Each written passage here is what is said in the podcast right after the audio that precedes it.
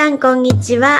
ママサプリ主催の今日です、えーこの番組は素質学を用いて誕生日で家族のお悩みを解決していくというそういう番組になっています、えーこの番組が面白いなと思ったあなたはタイトルをクリックしてぜひぜひ無料診断をゲットしてください。チャンネル登録もお願いします。えーっと今日も前回から引き続きましてナナさんにお越しいただいております、えー私の YouTube を見ていただいてコメントをいただいたご縁でここに来ていただいてますので本当に感謝です。ありがとうございます。えっと前回ね長女ちゃんの三角の長女ちゃんのお悩みをお聞かせいただいたんですがえっと今回は長男ちゃんどんな感じのお子さんでしょうか？うん9歳ですね。はい、はい全くこう取り留めがない。わからない。その通りでございます。わかりません。本当にはい。な感じで、えっ、と小学校今3年生なんですけど、1年生、2年生の時は朝になると突然行かないと言います。おい準備できてるんです。学校の準備はできてて、あ、はい行くんだなって、あ、行ける今日は行けると思うんですけど、玄関に行ったら今日は行かない。うわーっと泣き今日は。そんな気分じゃないって感じですね。そうなんですよね。で、私たちはもう、な、な、え、なんで？なんで？今までさ、普通に準備できたよね。なぜ行かないってなって、まあ、問い、問いただしちゃうというかね、な、なんでって言ってしまうっていうか、っていう形で、もう本当になんで行けないのかがわからない。今までね、何もなかったのに、みたいな感じじゃあなんて言いますか？なんでって言われたら。なもうだんまりです。うん、だってないもんね理由が。ああ、そうなんだ。で、泣くばかり、そしてどうしてました？引っ張って連れてってました、学校うん。そしたら？学校の先生も、あ、大丈夫なので、あの、もうこちらで面倒を見るので大丈夫ですって言ってくださる先生で、あの、もう強引に連れてってて、で、連れて行くと、なんか多分1、2時間、なんか他のお部屋でこういう様子を見てくださるみたいで、で、そしたら全然ケロッとして帰りは帰ってくる。えー、何にも、何にもなかったかのように。忘れてるね。はい、忘れてるんです。で、ちょっと、まあ、経ってから、今日なんで学校行きたくなかったのとか聞くんです。でそうすると、なんか、あ今日はなんか誰々と遊べないかもしれないからとか、今日は6時間目まであって長いから とか。でも学校に行ってしまえば別になんともなくて、普通に授業も受けて帰ってくるんですよね。なるほど。えっとお姉ちゃんと一緒で、はい。長男ちゃんも三角なんです。うん。お母さんには全然理解ができない。丸のお母さんにはもう理解不可能だと思ってる。はい。で理由がないって言いましたよね長女。はい。はい。どこも理由がありません。うん。で一番やっちゃいけない質問はなんでです。うんなんでって言われて、うんじゃあ例えばね今日、えー、奈々さんもあの私のこの YouTube 談義お越しいただきましたけど遅刻してきたとします。はい。遅刻してないですよ。うんでも遅刻してきた時に「なんで奈々さん遅刻してきたんですか?」って言われたらなんて答えますか？すいません、なんかよ、こう、なんかいろいろやってて、とかそういうふうに答えます。はい。えっと「なんで?」っていうのはうん言い訳しか導かないうん。言葉なんですよ。それ意味あります？言い訳。これ丸も三角も四角も全部そうなんですがうん。できたらどうしたらいけるようになるかなですね。これ未来に投げてる質問なので特に三角のお子さん大好き。うん。何々くん今日はいけないんだね。どうしたらいけるようになるかな？でその場で答え出なくていいです。うん。うん。三角のお子さんは多分その場では答え出ないです。あのお嬢ちゃんのね、えっと、お嬢ちゃんの時に言ったようにとっても長いスパンでうん。その中で自由にいろんなことをしながらパーってひらめくんですよ。うん。でその時に言ってくるのねお母さんにうん。「え何のこと?」ってうん。いうぐらいのことがあるかもしれません。うんあのこうやったらいけるようになるうん朝ごはん何とかにしたらいけるようになるとかうん。本当そんなことでいけるようになります。三角のお子さんはいっぱいワクワクを作ってあげた方がいいですね。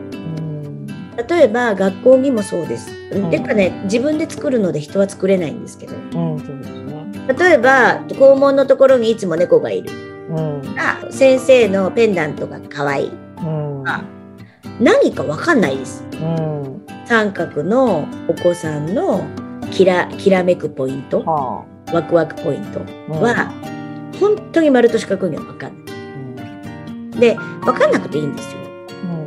うん、うん、でね本当に三角のお子さんの共有はできないです。ですね。できないです。でできないことを分かるってことが大事。できないことをわかる。共有したいんです奈々さんは。そうなんです。だから何なの？理由は何なの？気持ちは何なの？聞かせてなんですけど、うんと共有したくないですから三角したくないんだ。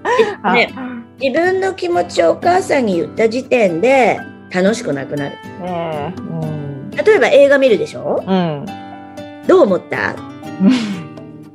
共有したいんですね丸もね。はい。どこどこの場面こうだったよね。うん。ねもうそんなこと言われた日には一気に冷める。えええっと、ね思いはあるんですよ。うん思ってる感じてるすごいあります。うん丸とか四角よりあるかもしれない。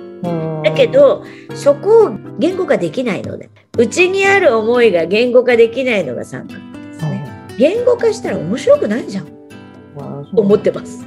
なんで聞いてくるんだろうこんないっぱいいっぱい。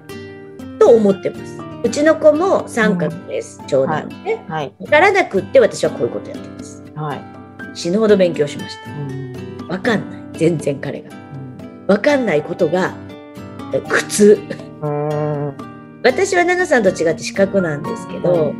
四角のお母さんは答えが出ないことが苦痛なんですね。あ丸のお母さんは気持ちを共有できないことが苦痛なんです。三角のお母さんも聞いてるかもしれないから、うん。三角のお母さんはやっぱりこう自分の感性で生きれないことが苦痛ですね。子供に関しては三角のお母さんは結構上手に育てます。なぜなら自分も縛られたくないから子供も自由にあ要はその分からないってことを分かるっていうことが三角の子供を持ってるお母さんの課題ですね。だから多分ね、えっと、タイのエリちゃんうのん。YouTube にものすごい共感しまうした、ん。同じですもん。丸と三角の戦いですもんだから分かんないんですよ。腑に落ちるまでこれ時間かかります。でもやってみてください。はい。そうすると分かってきます。うちのお兄ちゃん38回遅刻してますね。うん。で離れて暮らしてるのでうん。何も言われません私が、うんうんだけどちゃんと辻褄合わせてきて卒業しましたようん。あと2回あと2回遅刻したら留年決定だったんですけど、うん。寸止めしておりますね。で上手にねうん。辻褄合わせて生きていくんですよ。ギリギリなことが多い感じでも、まあ、見守るというか、うん。信じて任す？で行きたくないって言ったらもう行かせなくていいです。そのうち行きますか。ら三角のお子さんに関しては何をやってるかっていうと自分の感性を守って生きてるだけです。でそれを認めてくれるお母さんのもとに育つと天才になるしうん。ガミガミ言われて強制されて育つと三角っぽくない。うん子供ができます。うんで三角っぽくない子はうん使い物にならない、うんだって三角の良さってうん感性で生きることだから。うんそれを丸っぽく生きたり四角っぽく生きてる三角はよく見ますけどうんもったいないですね。天才に生まれてきてるのにもったいないです。うんで変わってるって言われる世の中だったんですね。日本では、うん。日本では今まではきっと三角の人は苦労してきたと思います。丸っぽくしないといけない三四角っぽくして演技もできます。上手にできます。ここではこうここではこうって使い分ける。使い分け。うんすごいそれは感性ですね。わかるんですね。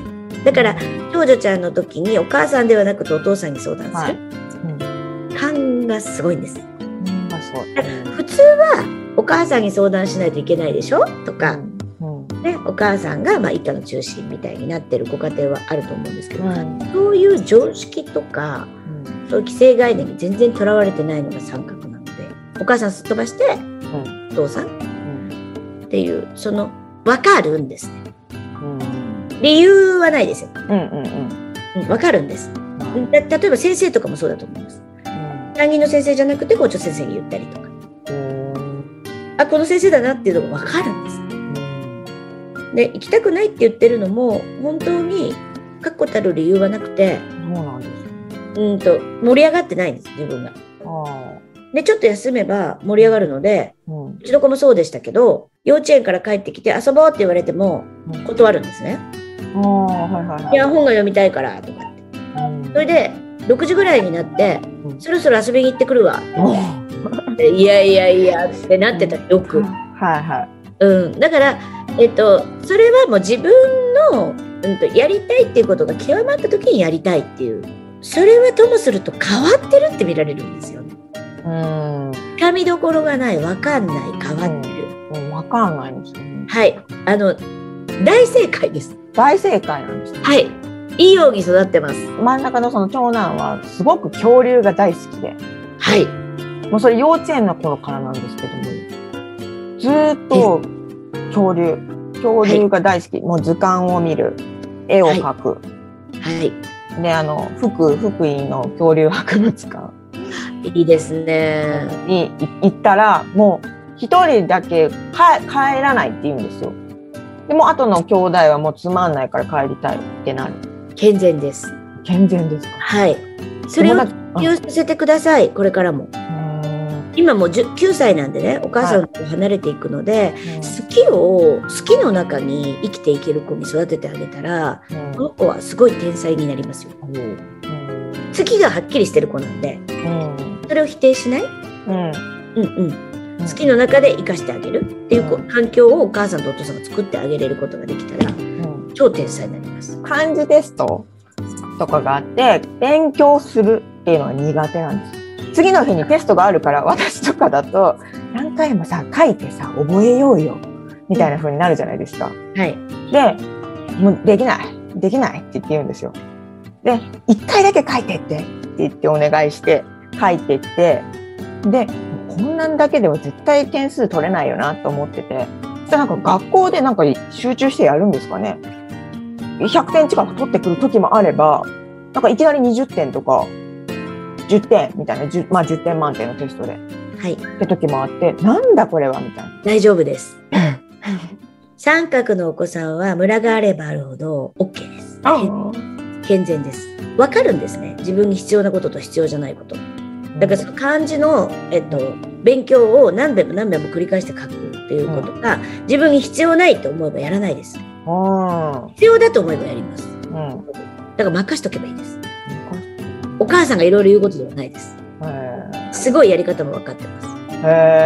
それついつも合わせてきますから。ーうんうん、極端な話、うちの子なんて物理とか科学とか捨ててましたからね。あうん勉強してませんでしたから。うん赤点でした。うんでも卒業できるついつも合わせてきます。絶対に。それは分かってる。天才なんで。ほっといてください。ほっといていいんですね。ほっといていいです。さっき言ったように、でも、あの、社会の大枠とか、規則とか、そういうのはね、やっぱり決まってるので、大枠だけは伝えてあげましょう。うん。いつまでだよとか、これとこれとこれが、あの、合格してないと次に行けないよとか、うん。